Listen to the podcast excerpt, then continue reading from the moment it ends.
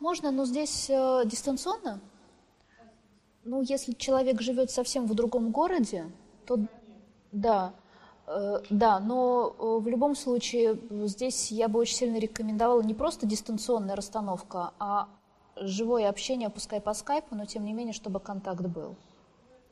Потому что с дистанционной расстановки э, в большинстве случаев это все-таки вначале личный прием по скайпу, и потом я уже все равно вижу энергию, я уже все равно вижу, что происходит, потому что когда мы до расстановки с человеком встречаемся и уже прорабатываем э, систему, зачастую бывает так, что даже запрос меняется.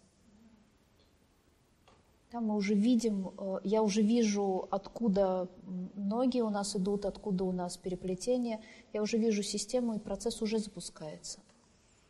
Да, и расстановка это уже такая последняя э, вишенка на торте, такой последний аккорд для того, чтобы это прожить и сделать. Угу.